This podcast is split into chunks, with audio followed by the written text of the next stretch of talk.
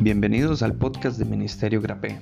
Nuestra misión es compartir con vos la gracia que Dios nos ha dado, gracia por medio de la cual obtenemos perdón de nuestros pecados y que nos permite vivir con la esperanza de que un día vamos a ver a nuestro Salvador cara a cara.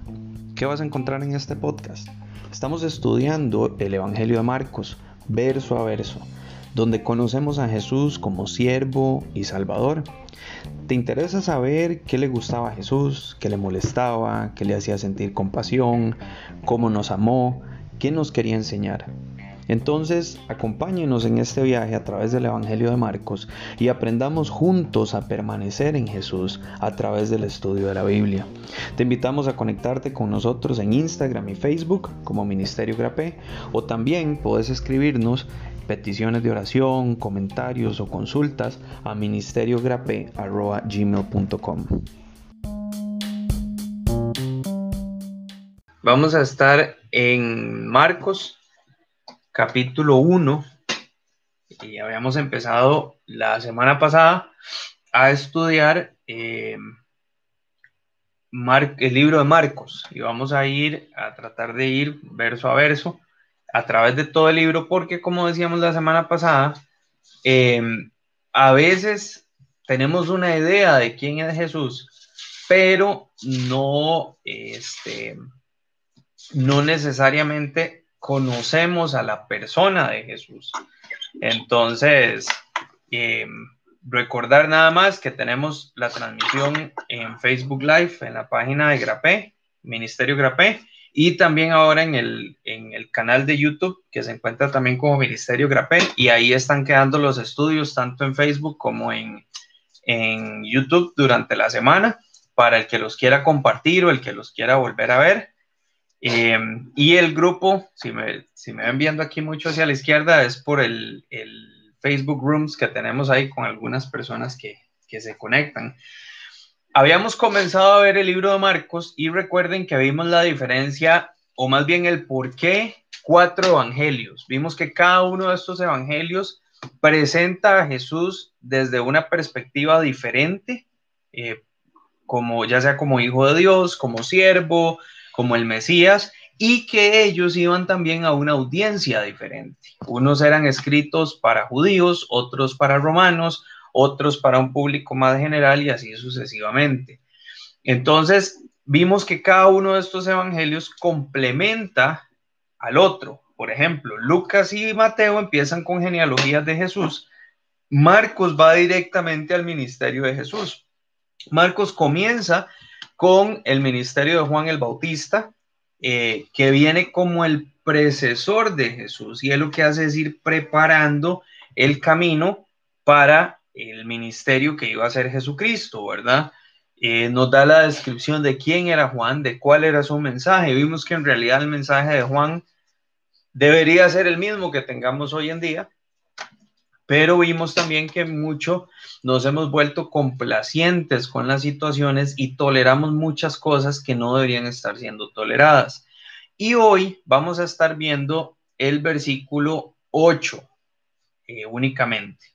Así que si tienen su Biblia pueden buscar Marcos 1.8.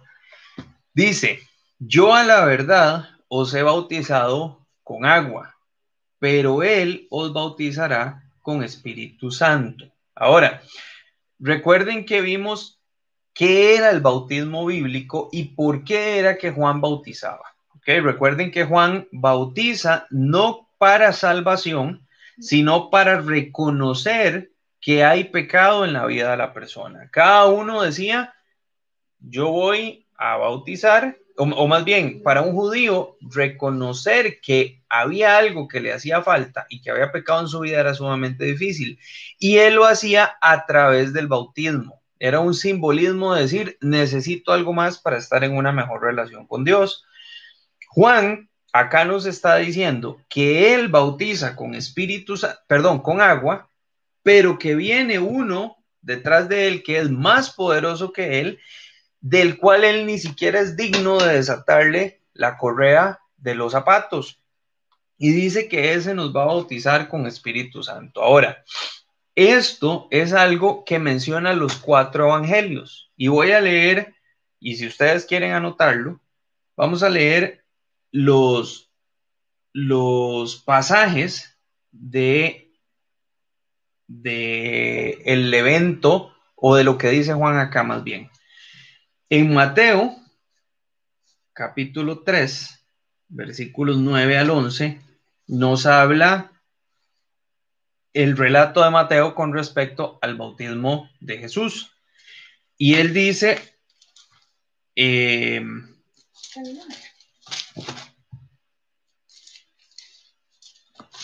perdón, copié, copié mal el pasaje.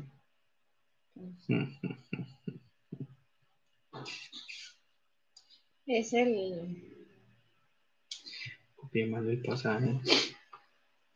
Y este no tiene las notas. Regáleme un momento porque no se había actualizado el documento.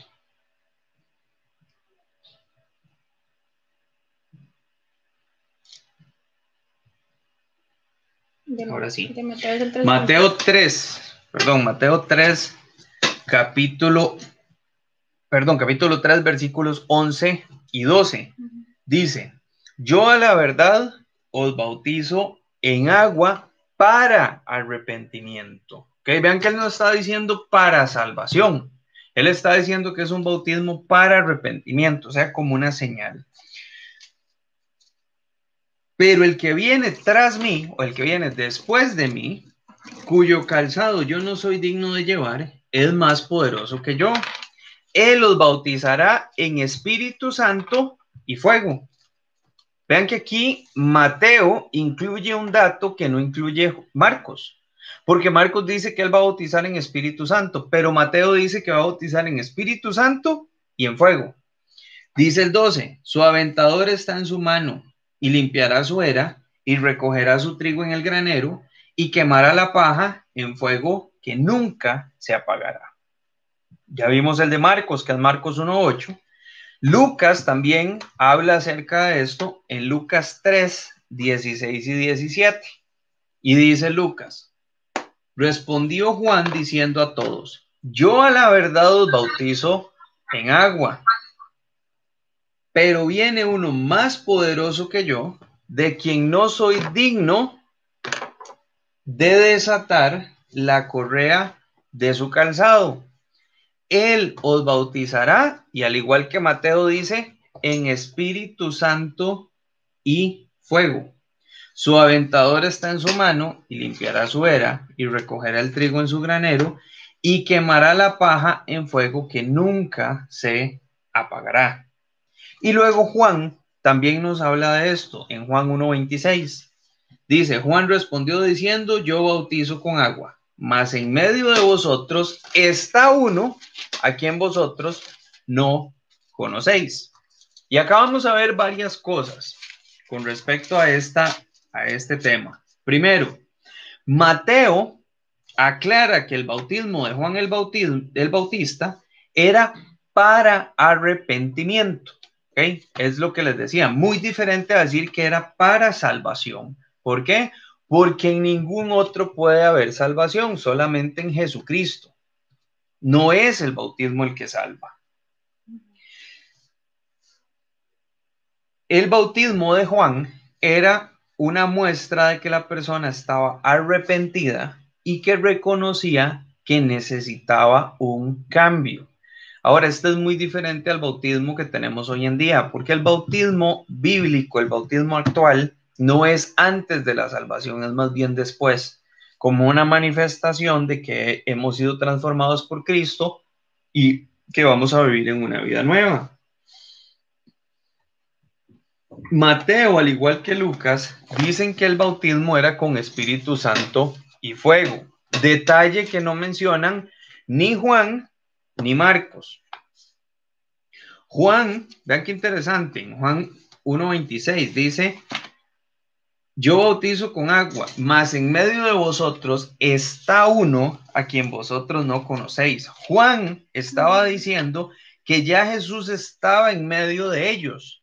Y este es un, un detalle que los otros evangelistas no mencionan, pero Juan sí lo menciona. Ahora, ¿qué es lo que quería decir Juan, el Bautista, cuando decía que Jesús traía un bautismo con Espíritu Santo y con fuego? Y estas son las cosas que nosotros tenemos que preguntarnos cuando estamos leyendo la Biblia. Porque tal vez uno dice, ah, sí, los evangelios, la historia de Jesús, pero no le ponemos detalle o atención más bien a esos detalles. ¿Qué es bautismo con Espíritu Santo y fuego? Y yo, el día de hoy vamos a ver solamente este pasaje y nos vamos a tomar el tiempo de tratar de entenderlo. ¿Por qué?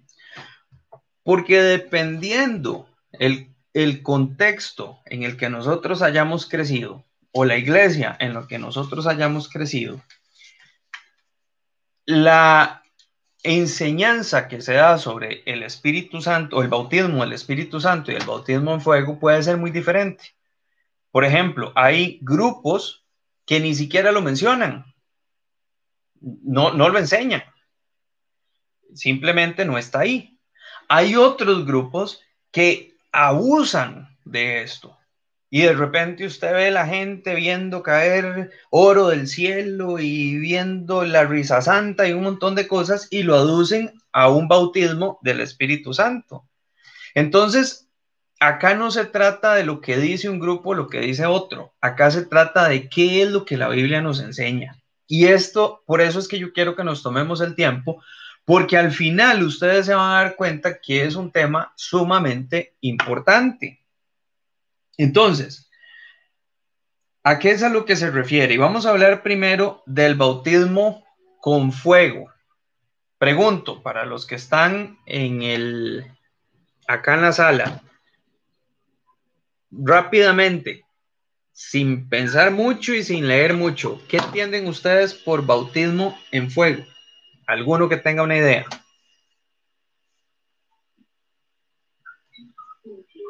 Eh, el Espíritu Santo, dice mi mamá, que está escuchando. Ah, bueno, un saludo ahí a Chile y a la mamá. Ok, dice que el, el bautismo con fuego es el Espíritu Santo. ¿Qué más? Dice mi mamá. Ajá. Dice mi mamá. Ah, bueno. Me sopló. Está bien. ¿Qué más? ¿Qué piensan que es el, el bautismo con fuego?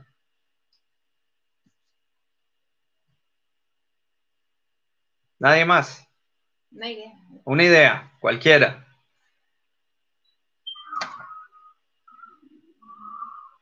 Tendría algo que ver como cuando se habla de los dones y esto, ¿no? Ok, va, va por una idea similar a lo que nos decía la mamá de Shirley y eso es lo que vamos a tratar de explicar.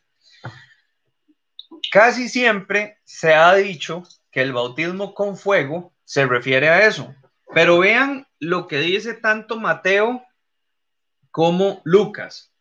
Dice, Él os bautizará en Espíritu Santo y fuego. Y dice el siguiente versículo, que en Mateo sería Mateo 3.12 y en Lucas sería Lucas 3.17. Dice, su aventador está en su mano y limpiará su era y recogerá el trigo en su granero y quemará la paja en fuego que nunca se apagará.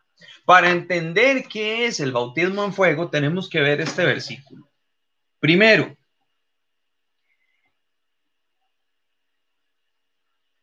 la idea del bautismo con fuego, de acuerdo a lo que dicen Mateo y Lucas, es un bautismo de juicio. ¿Para qué me sirve el fuego?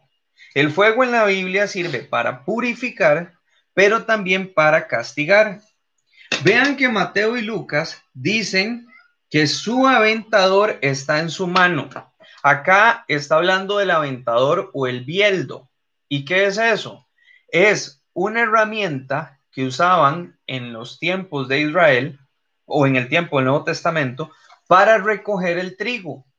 Las personas venían, cortaban el trigo, lo ataban en manojos y el bieldo es como ver un rastrillo con cuatro dientes, nada más, muy largos. Eso a ellos les servía para recoger los manojos de trigo y poder comenzar a amontonarlos.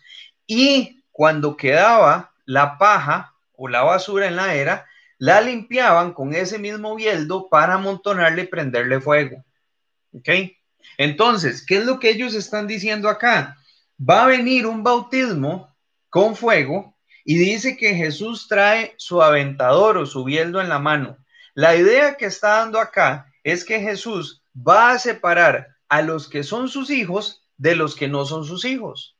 Los que son sus hijos, ¿qué va a pasar? Dice que los recogerá en su granero. Entonces la idea es que los hijos van a ser recogidos en el granero de Dios cuando Cristo venga por ellos. Y los que no son hijos de Dios,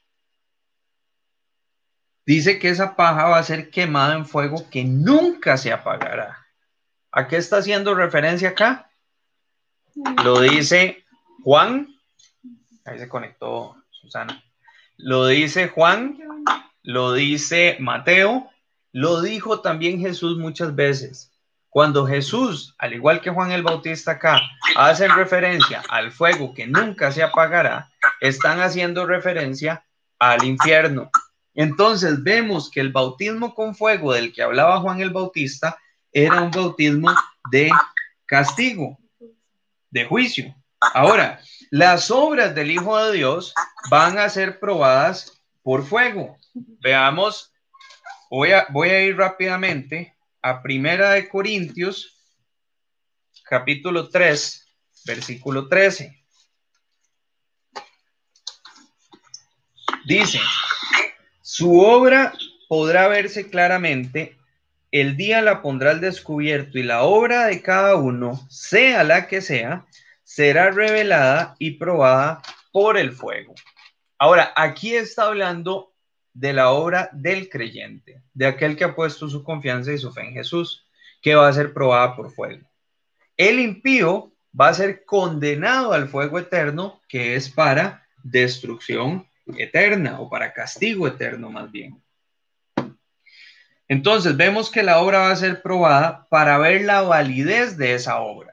No es para salvación. ¿Por qué? Porque ya nosotros hemos sido salvos por la gracia de Cristo, ¿verdad? De acuerdo a lo que dice aquí Primera Corintios 3, 13. Ahora, el fuego purifica y prueba, pero también ese fuego, para el que no es hijo de Dios, es símbolo de destrucción y condenación eterna. Vamos ahora de vuelta a, Marcos capítulo 1, versículo 8 que es el pasaje donde estamos ahora. ¿Estamos claros entonces con qué es el bautismo en fuego o a qué se refería?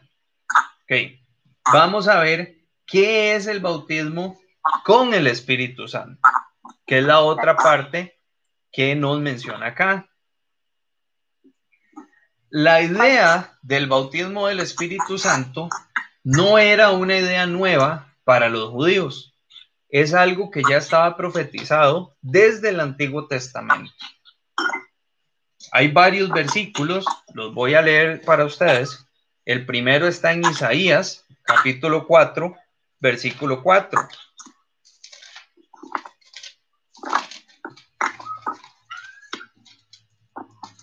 Alguien tiene que Isaías 4:4 dice, cuando el Señor lave las impurezas de las hijas de Sión y con el soplo abrasador de su justicia limpie la sangre que hay en medio de Jerusalén. De hecho, hay otra versión que dice que los va a limpiar con jabón. Acá habla de que Jehová iba a limpiar las impurezas de Jerusalén con espíritu de juicio. Creo que hay un micrófono abierto en alguno que nos está haciendo ahí un feedback un poco extraño. Entonces, si nos ayudan a silenciarlo mientras tanto, porfa.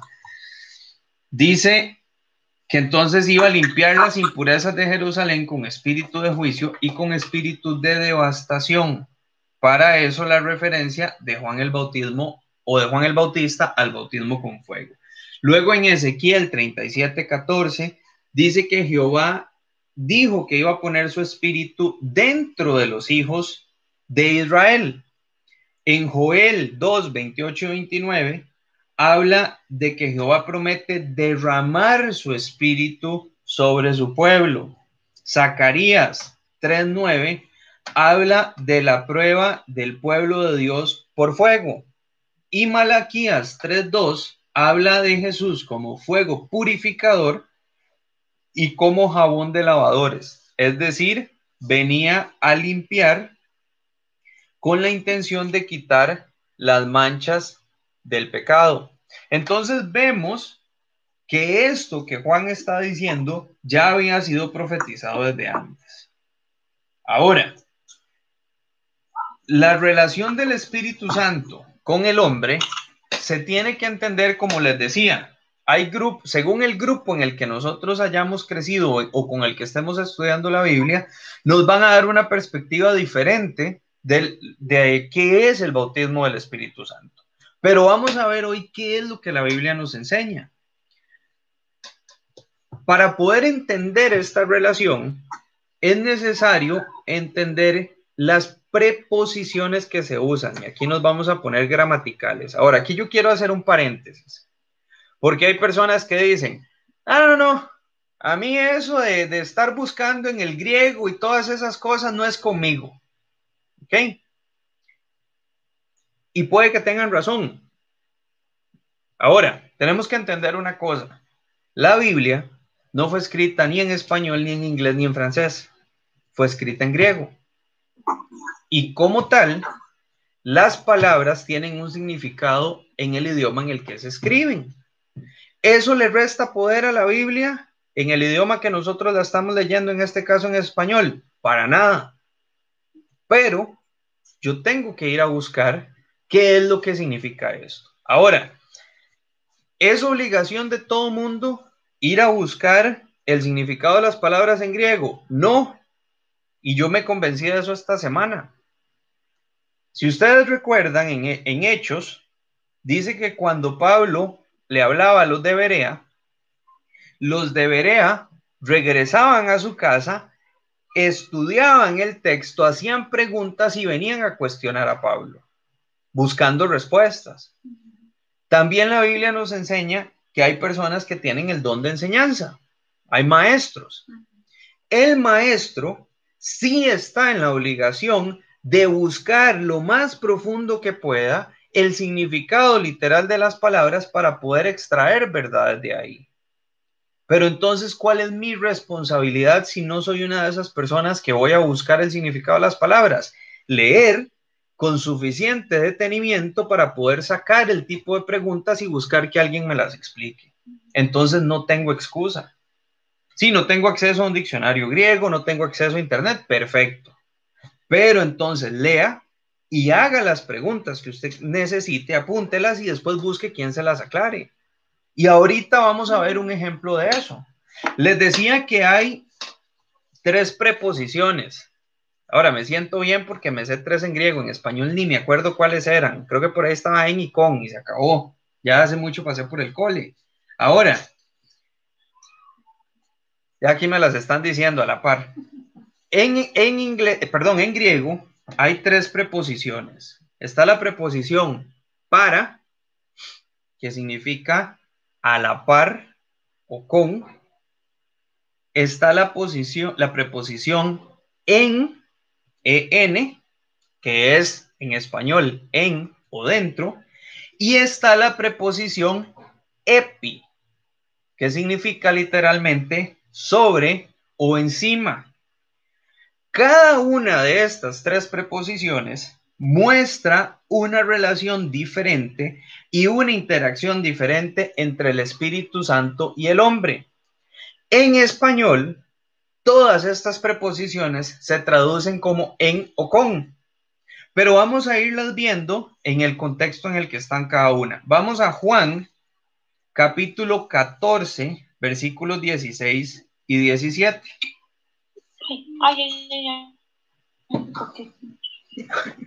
Juan 14, 16 y 17.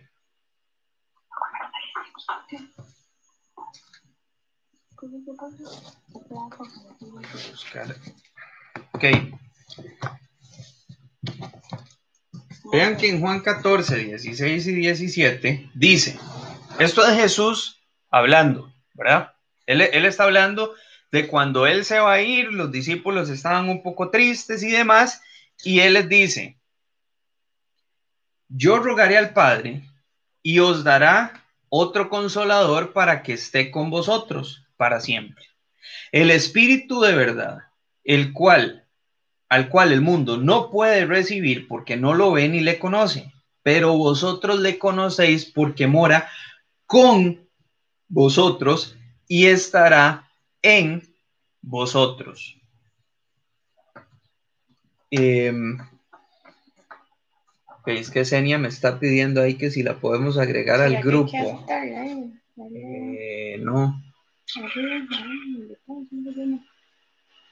Tal vez Janina, si tiene el link y el número de Senia, que se lo pueda pasar. O Avi, no sé. O Avi, no sé. O Amelia. O Amelia, cualquiera de las de la iglesia, si se lo pueden pasar a Senia para que se conecte ahí. Ya se lo resolvemos, Senia, no se preocupe. Ok. Vean que aquí en el 16 y el 17 nos traduce el Espíritu Santo, o más bien nos traduce con y en, ¿verdad? Ahora vamos a ver qué es cada una de ellas. Dice el 16, yo rogaré al Padre y os dará otro consolador para que esté con. Esta es una cuarta preposición en la que hoy no nos vamos a enfocar tanto, que es la preposición meta en griego que literalmente significa con ustedes o atrás de ustedes. Denota la idea de acompañamiento. Alguien que está en medio de un grupo o entre un grupo de personas. Es una relación externa entre personas. ¿Ok? Entonces, ¿cuál es la idea acá? Es que tenés un grupo de personas y hay alguien que anda ahí, en ese grupo, o que está cerca, ¿verdad? En, las proximidades de ese grupo. Eso es lo que está diciendo acá. Dice que el Espíritu va a dar un consolador para que esté entre este grupo de personas, que ese sería el Espíritu Santo en el mundo en general. Luego sigue el versículo, el Espíritu de verdad al cual el mundo no puede recibir porque no le ve ni le conoce. Pero vosotros le conocéis porque mora con, y aquí es la preposición para. Dice mora con vosotros. Para significa a la par o junto a alguien. Entonces vean que el Espíritu Santo anda entre la gente, pero también anda a la par contiguo a alguien, caminan juntos. Acá Jesús dice que el Espíritu Santo vive con los discípulos, es decir, no solamente entre la humanidad, sino que anda también a la par de ellos. Y continúa el versículo, dice, y estará en vosotros. Ese en es la preposición en que es la misma, ¿verdad? ¿Qué significa dentro de vosotros? Entonces, literalmente, esto se podría leer que el Espíritu está en medio de vosotros, que mora a la par de ustedes y que va a estar en un futuro dentro de ustedes. Como les decía, en significa dentro de algo de alguien. Y acá Jesús lo que dice es que el Espíritu Santo va a estar dentro de ellos. Y el tiempo del verbo nos dice algo interesante, porque vean que dice que mora con ellos, pero que va a estar adentro, ¿verdad? ¿Por qué? Porque el Espíritu Santo estará en la persona cuando la persona se convierta. Vamos a leer dos pasajes sobre eso. Primera de Corintios 6,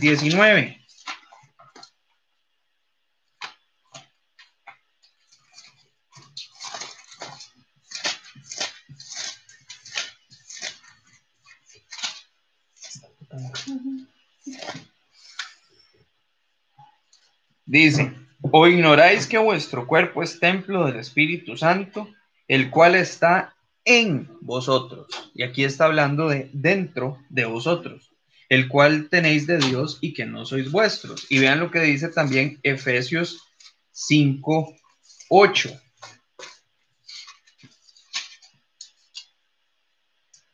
Dice, porque en otro tiempo erais tinieblas, mas ahora sois luz. No, perdón, 5.18. 5.18 dice, no os embriaguéis con vino, en lo cual hay disolución, antes bien sed llenos, en realidad debería decir en el Espíritu. Sed llenos dentro del Espíritu. Entonces, este pasaje nos da la relación del Espíritu Santo hasta el momento de la salvación. Primero, el Espíritu Santo está en medio del mundo, que eso es lo que está pasando ahorita.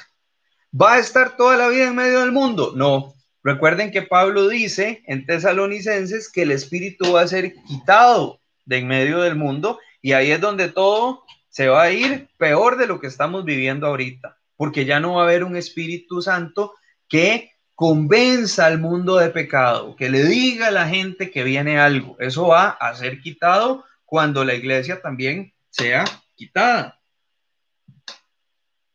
Ahora, em, el Espíritu está en medio del mundo para convencer de pecado, de justicia y de juicio.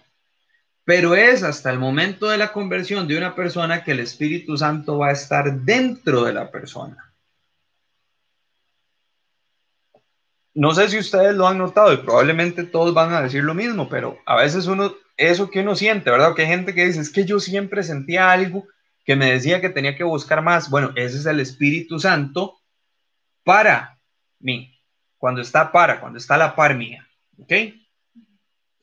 Vamos a ver una tercera relación o interacción y es la palabra epi. Ya vimos dos, bueno, vimos tres, pero nos vamos a enfocar en dos. En, que es dentro, para, que es a la par, y ahora vamos a ver epi, que es sobre o encima. O por ejemplo, si yo agarro este lapicero y yo digo, este lapicero está en la palma de mi mano. Bueno, es un marcador, está en la palma de mi mano, está encima, ¿verdad? No está dentro.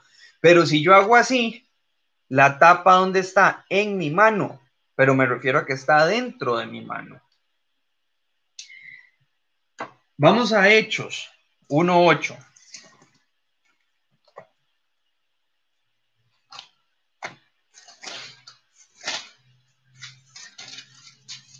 Dice, pero recibiréis poder cuando haya venido sobre Epi, vosotros, el Espíritu Santo, y me seréis testigos en Jerusalén, en Judea, en Samaria y hasta lo último de la tierra. Entonces acá tenemos que ir haciéndonos varias preguntas. Primero, vean que Jesús le dijo a los discípulos en Juan que el Espíritu iba a estar dentro de ellos. ¿Cuándo? Al momento de la salvación. Acá en Hechos 1, Jesús está hablando con los discípulos, momentos antes de ascender al cielo. Y les dice, ojo, estamos hablando de discípulos que ya eran creyentes, ya habían reconocido a Jesucristo como Salvador personal, ya le habían entregado su vida a Él, ya tenían al Espíritu Santo morando en, dentro de ellos, ¿verdad? Pero acá Él les dice que van a recibir poder cuando haya venido sobre vosotros el Espíritu Santo. Entonces vemos que el mismo Jesús está hablando de una relación diferente del Espíritu Santo con la persona. El Espíritu Santo puede venir sobre una persona al momento de la salvación o posteriormente.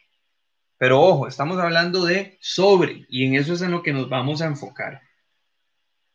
Por ejemplo, por gente, decía, decía Fabián hace unos meses, ya, ya ahora sí dice por ejemplo.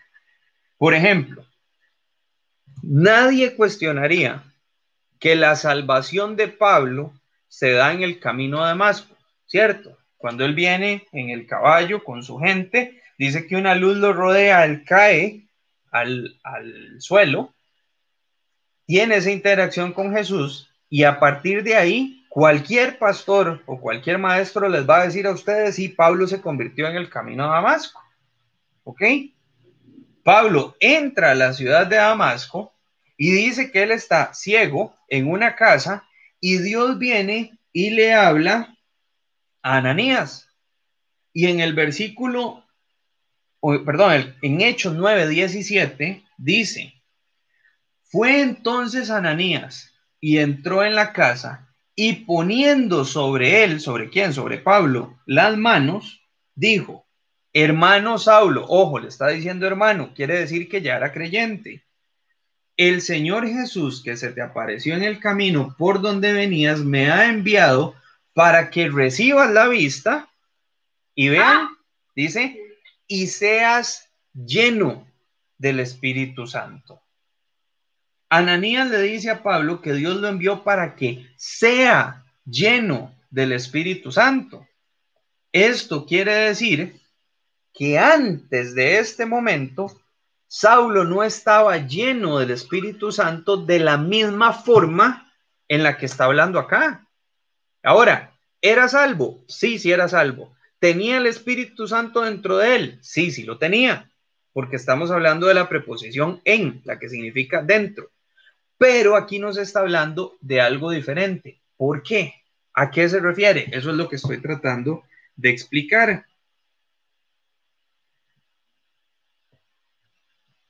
Ananías con Pablo aquí usa, en el original griego, usa una palabra que significa llenarse, que es pimplemi. Esto quiere decir que la persona sí tiene al Espíritu Santo, pero ahora tiene que llenarse, como por ejemplo, llenar un vaso. Vean qué bonito, por cierto. Nada, nada que no estemos celebrando hoy. ¿okay? Tiene que llenarse. El Espíritu Santo tiene que llenar nuestra vida. Ahora, no es cierto que en Efesios 1.3 dice que hemos sido sellados con el Espíritu Santo y eso es como sellar un contenedor para que no se le salga el agua. Ey, que hecho que preguntaron, en serio, de verdad no veía, no, no pensé que nadie iba a hacer esa pregunta, pero qué dicha que la hacen. En realidad, lo que Efesios 1.3 está diciendo es que cuando habla de que es, y se los digo porque yo lo he escuchado, hay pastores que dicen, es que usted recibe el Espíritu Santo y usted es sellado. Y eso es como que usted agarre un contenedor y lo selle con silicón para que no se salga el agua que tiene adentro, entonces el Espíritu Santo nunca se le sale. Falso. Falso no que no se le salga, falso que eso es lo que significa. Porque ahí la palabra lo que significa es un sello, una marca, como cuando los reyes en la antigüedad escribían una ley y la sellaban con su anillo. Eso es lo que está hablando Pablo en Efesios no tiene nada que ver con que una vez que yo recibo la salvación, recibo toda la llenura del Espíritu Santo y que eso nunca necesito ser lleno de nuevo. Y eso es lo que, lo que voy a tratar de explicar. La Biblia enseña claramente que hay una diferencia entre dos conceptos. Uno, cuando el Espíritu Santo viene a morar dentro de la persona, eso sucede al momento de la salvación. ¿Ok? El Espíritu Santo viene a morar en mí, entra en mi vida y ahí se queda, como lo habíamos visto unas semanas atrás. Pero hay una segunda relación que es el empoderamiento o el bautismo del Espíritu Santo. Y esto es cuando el Espíritu Santo viene sobre la persona. En el libro de Hechos, en los comienzos de la iglesia, vemos que siempre que el Espíritu Santo vino sobre las personas, fue para que cumplieran misiones específicas. Por ejemplo, ser testigos en toda Judea, en Samaria y hasta lo último de la tierra. No siempre se va a manifestar con demostraciones externas de lenguas o milagros o un montón de cosas, pero siempre lleva como resultado un ministerio mucho más efectivo.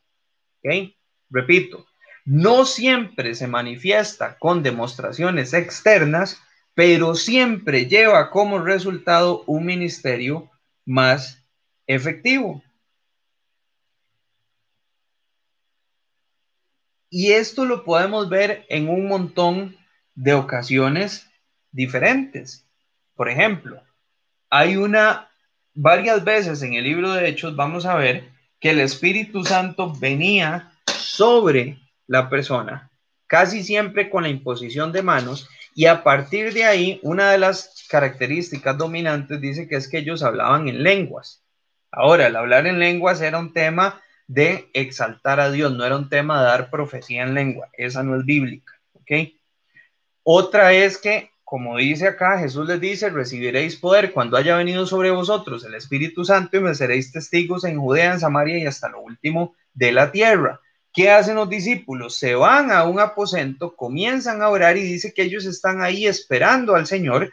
Y en Hechos capítulo 2 vemos cómo el Espíritu Santo viene sobre ellos y dice que ellos comienzan a hablar en lenguas y ahí es donde Pablo comienza a predicar en, eh, en Jerusalén, en ese evento que se relata en Hechos 2. Lo vemos también en la casa de Cornelio. Dice que mientras los discípulos hablaban, mientras Pedro hablaba, el Espíritu Santo vino sobre ellos. ¿Ok?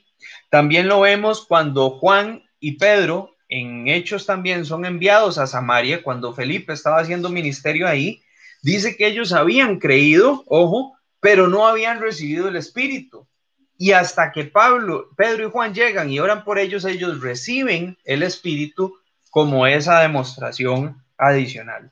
Por ejemplo, en Juan capítulo 20, versículo 22, Jesús está reunido con sus discípulos y dice que Jesús sopló y les dijo, reciban el Espíritu.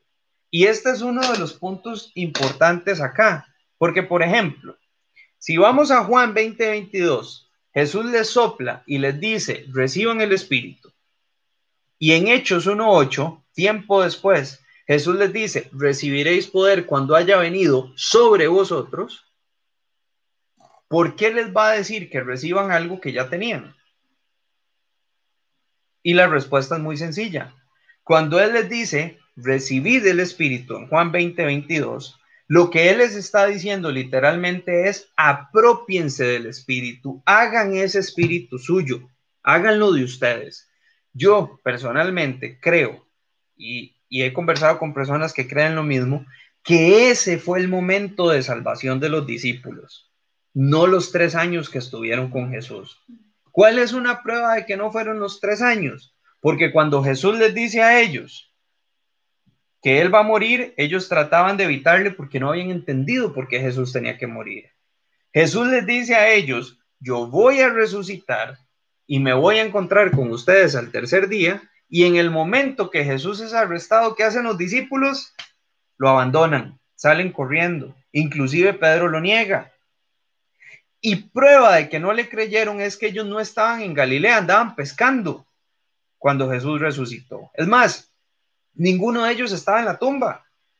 Si ellos de verdad le hubieran creído que él iba a resucitar al tercer día, ellos hubieran estado parados allá fuera de la tumba esperando a ver qué iba a pasar y no estaban. Estaban escondidos porque tenían temor. En Juan 20:22, después de que Jesús se les vuelve a aparecer, les dice, reciban el Espíritu y a partir de ahí es que comenzamos a ver un ministerio diferente en los discípulos. Cuando Él les dice, reciban, apropiense, tómenlo, Él les está diciendo, háganlo suyo. Esto es propiedad de ustedes. ¿Qué quiere decir esto? Que a partir de ahí ellos lo tienen. Ya lo tenían. Pero vean que en Hechos 1.8 les dice que cuando venga sobre, que es esa preposición epi. ¿Y qué es lo que eso significa? Que el Espíritu viene sobre la persona para empoderar a esa persona para hacer algo diferente. De hecho, aquí cuando habla de recibiréis poder, la palabra poder significa dunamis, que es energía en movimiento.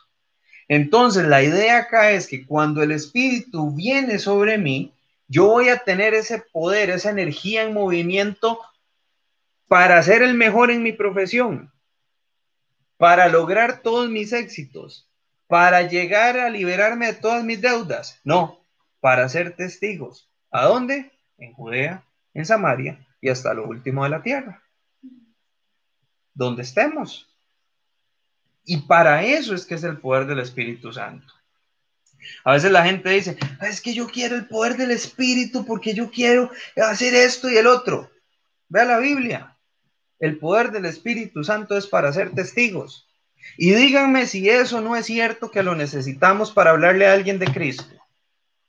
Porque una de las cosas que yo creo que a la mayoría nos da miedo o nos da cierto temor es hablarle a la gente de Cristo cara a cara. Si no fuera así, todos lo estaríamos haciendo. Y preguntemos, ¿cuándo fue la última vez que le hablamos a alguien del Señor?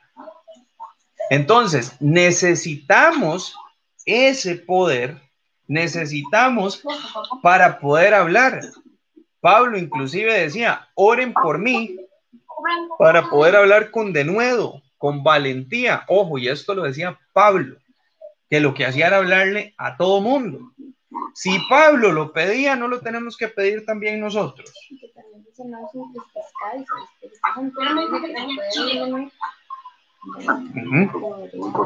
Ahora, dice,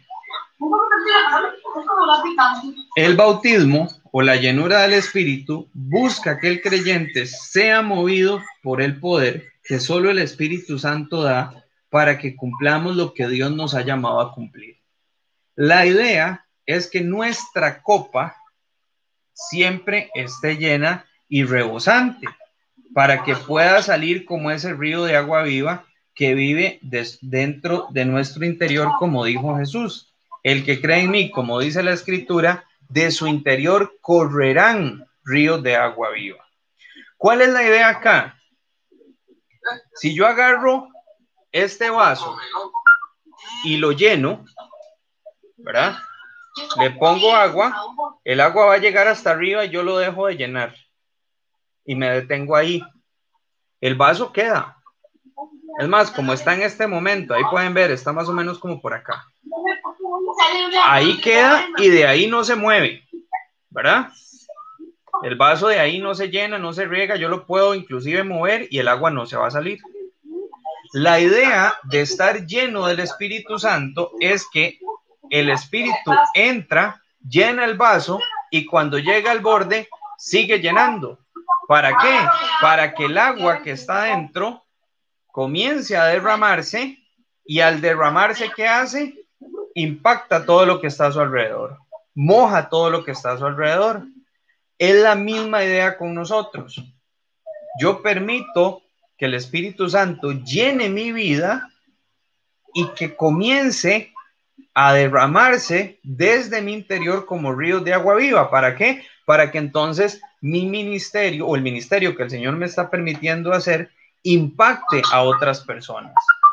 Esa es la idea de que el Espíritu Santo venga sobre una persona. El pastor Chuck Smith dice sobre este tema, y con esto vamos a cerrar. Hoy milagrosamente fue un estudio más corto, pero me imagino que tal vez va a haber un poco más de preguntas.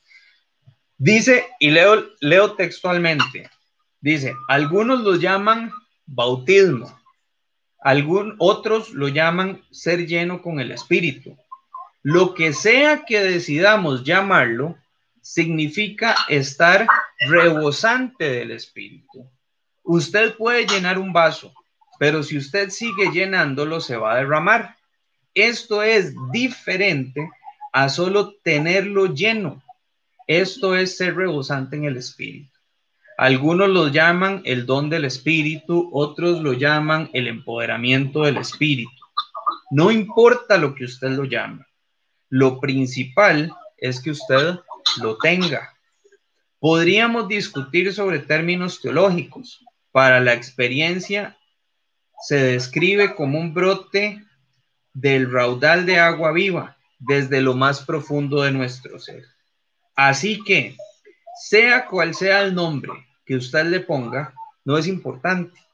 La pregunta principal que se debe hacer acerca de esta necesaria experiencia llena de poder para el ministerio es simple. ¿Lo tienes? Esa es la pregunta. Y como les decía, voy a terminar con esto. Y tengo algunas preguntas para que estemos pensando. ¿Tenemos ese poder del Espíritu Santo en nuestras vidas? Se está manifestando ese poder de manera activa. Ahora, recuerden que no tiene que ser con cosas extranaturales. Le estoy hablando a la gente. Estamos viviendo día a día en cada situación bajo ese poder e influencia. Por ejemplo, todo lo que está pasando ahorita. Vean, la gente está asustada, asustada. Yo lo veo, el reporte diario, 160 casos y los chats de WhatsApp explotan donde la gente está asustada porque 160, 180, 190. ¿Por qué? Porque la gente está asustada. Es más, no sé si sabían, pero ayer salió una noticia de que viene un segundo virus con las mismas características, que, que creen que tiene potencial de convertirse en pandemia. Sorpresa, salió de China también. Y la gente está asustada porque no se quieren morir. Y recuerdan lo que hablábamos hace un tiempo. Para mí el vivir es Cristo y el morir es ganancia. O sea, si yo me muero, por lo menos creo que Liz va a sufrir. Pero yo no. Yo me fui tranquilo. Esa es la confianza que te da el Espíritu Santo. Hoy en la tarde Emma estaba asustada porque hay 3.700 y pico de casos de dengue, entonces me empezó a preguntar qué, era el dengue y estaba asustada de enfermarse de dengue. Y yo le decía, mi amor, es que si nos vamos a morir, nos vamos a morir de dengue, de COVID, de un accidente, yo me puedo quedar aquí acostado, me duermo y me morí. Yo no le tengo que tener miedo a la muerte si estoy en Cristo. Y ella me lo dijo, me dice, papá, ¿verdad que si una persona no cree en Jesús, sí le tiene que tener miedo a la muerte? Pero si, si nosotros creemos en Jesús, no tenemos que tenerle miedo a la muerte. Y yo, sí, así de simple es, así de sencillo. Esa paz y esa tranquilidad es una señal de lo que el Espíritu Santo está haciendo en nosotros. O vamos a decir, como dijeron los de Samaria, ni siquiera hemos oído si hay Espíritu Santo. Cuando Pedro y Juan vienen y les dicen, ¿en qué fueron bautizados cuando creyeron? No fueron bautizados en el Espíritu. Y ellos dicen, ni siquiera habíamos oído si había Espíritu Santo o no. Tal vez el Espíritu Santo nunca se manifiesta en nosotros de una manera completamente extravagante pero sí nos hace testigos fieles, decididos, valientes y que nunca dejan de compartir el Evangelio. Eso es todo lo que necesitamos para agradar a Dios. Y una vez me decía un, un pastor con el que estuvimos, me decía, él, vea, yo tal vez nunca llegue a hablar en lenguas. Y está bien. Me dice, me gustaría que sucediera, pero si no sucede, está bien. Ahora, lo que yo sí sé es que día a día necesito el poder del Espíritu Santo trabajando en mí para llevarme un día más, para ayudarme a salir un día más, para darme ese poder que necesito para ser más efectivo en lo que estoy haciendo. Y al final, yo creo que la clave de todo es Hechos 1.8. Recibiréis poder cuando haya venido sobre vosotros el Espíritu Santo y me seréis testigos. Por ejemplo, esto que estamos haciendo.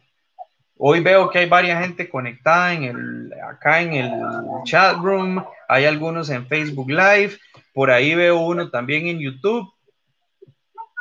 Puede ser que el video se vea, no sé, un montón de veces, pero si ninguno de los que estamos acá está creciendo espiritualmente a raíz de esto que estamos haciendo, si ninguno se siente retado a decir, mira, necesito estudiar más la Biblia, necesito aprender, les puedo decir con toda la transparencia del mundo que esto no está siendo efectivo. Y que igual podríamos dejar de hacerlo y dedicarnos a otra cosa. Porque al final la idea de esto no es que la gente lo vea o que la gente diga, ah, qué bonito que hable y que es. No, la idea es que podamos crecer espiritualmente, que crezcan ustedes y que crezca yo. Preparar esto, yo aprendo un montón y me toca empezar a aplicarlo. Porque no puedo venir y aprender algo y simplemente llegar y decirlo. No, es que es algo en lo que estamos creciendo todos juntos. Y para eso es que ocupamos ese poder. Porque de lo contrario, es un poder inefectivo. Con esto cerramos este versículo. La próxima semana estamos del versículo 9, Marcos 1, 9 en adelante hasta donde lleguemos. No sé si hay alguna pregunta. La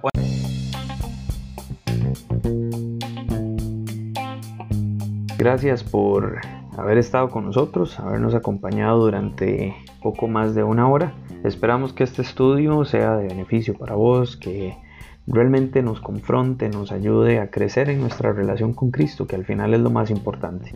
Invitarte los miércoles a las 7 de la noche eh, por Facebook Live en Ministerio Grapé, en nuestro canal de YouTube también, o la reunión por Zoom. Puedes enviar un mensaje a través de Messenger o de Instagram o al correo electrónico ministeriogrape.com y te estaremos enviando el enlace para que puedas participar de la reunión. Nos vemos.